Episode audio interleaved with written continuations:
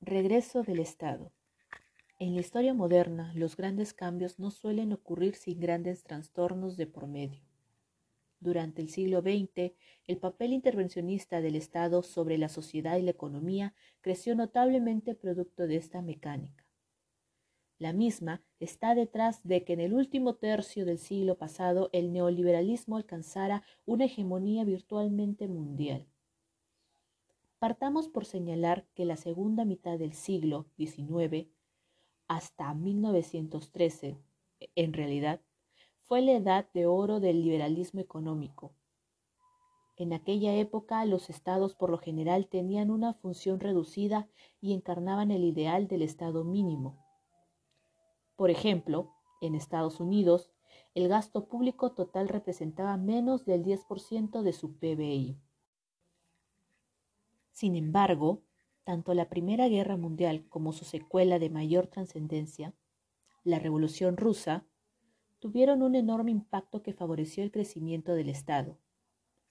Muchos gobiernos comprendieron entonces que, para enfrentar una muy probable guerra internacional, o bien para evitar que el fantasma del comunismo tomara cuerpo en sus clases trabajadoras, tenía que consolidarse la unidad nacional por medio de rebajar las aristas más agudas de la lucha de clases y la desigualdad. El Estado tenía, pues, que brindar algunos servicios sociales mínimos para sus poblaciones económicamente en desventaja frente al sistema capitalista. Al peligro comunista se sumó a principios de los años 30 la Gran Depresión. A partir de ese momento, la doctrina económicamente keynesiana desafió con éxito a la economía política clásica u ortodoxa. John Maynard Keynes sostenía que para alcanzar o mantener el pleno empleo era necesario que el Estado ejecutara grandes obras de inversión que impulsaran la demanda y el consumo. De otro lado, la depresión condujo también a un crecimiento de los programas públicos de seguridad social y asistencia social. Para seguir con nuestro ejemplo, esta combinación de políticas se expresó en el New Deal del presidente Franklin D. Roosevelt en Estados Unidos. Para entonces, el gasto público total pasó a representar aproximadamente el 20% de su PBI. Posteriormente, el doble impacto de la Segunda Guerra Mundial y del avance del comunismo soviético en Europa Oriental aceleró este proceso en la mayor parte de Europa Occidental, el keynesianismo se sumó a los programas de seguridad social y a los servicios gratuitos o casi gratuitos y universales de la salud y educación superior incluida. Era el consenso socialdemócrata de posguerra. Estados Unidos no llegó tan lejos, pero a mediados de la década de los 60, el presidente Lyndon Johnson declaró la guerra contra la pobreza y creó los programas sociales Medicaid y Medicare para la atención gratuita de salud para aquellos en situación de pobreza y los adultos mayores, respectivamente. El gasto público en Estados Unidos superaba entonces el 30% del PBI. Sin embargo, en los años 70 y 80, el modelo keynesiano y socialdemócrata entró en crisis producto de la inflación, la menor inversión y el desempleo. En paralelo, el bloque comunista hacía implosión bajo el peso de sus propias contradicciones.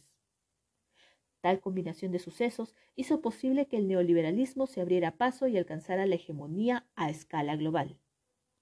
El mundo del capital volvía, así, a tener ventaja sobre el mundo del trabajo en la medida que la globalización permitía al primero movilizarse velozmente por el mundo entero en busca de los más altos rendimientos. Una de las consecuencias de aquello fue el crecimiento de la desigualdad en los países desarrollados. Con todo, a pesar de los esfuerzos de los gurús neoliberales, los estados no redujeron sus gastos drásticamente, más allá de algunos recortes en los diversos programas de seguridad y asistencia social y de numerosas privatizaciones en Europa. Los países desarrollados siguen teniendo un gasto público por encima del 30% de sus respectivos PBI, y lejos de las dimensiones del Estado mínimo de principios del siglo XX. Pero nuevas crisis han surgido en los últimos años. la crisis económica y financiera de 2008 y ahora la pandemia del coronavirus. La primera acentuó la desigualdad y la segunda ha paralizado la actividad económica mundial, al tiempo que ha demostrado lo precario de los sistemas de salud, incluso de aquellos considerados como los mejores del mundo. Cabe preguntarse sobre el impacto que ambos sucesos combinados tendrán a lo largo sobre las dimensiones del Estado.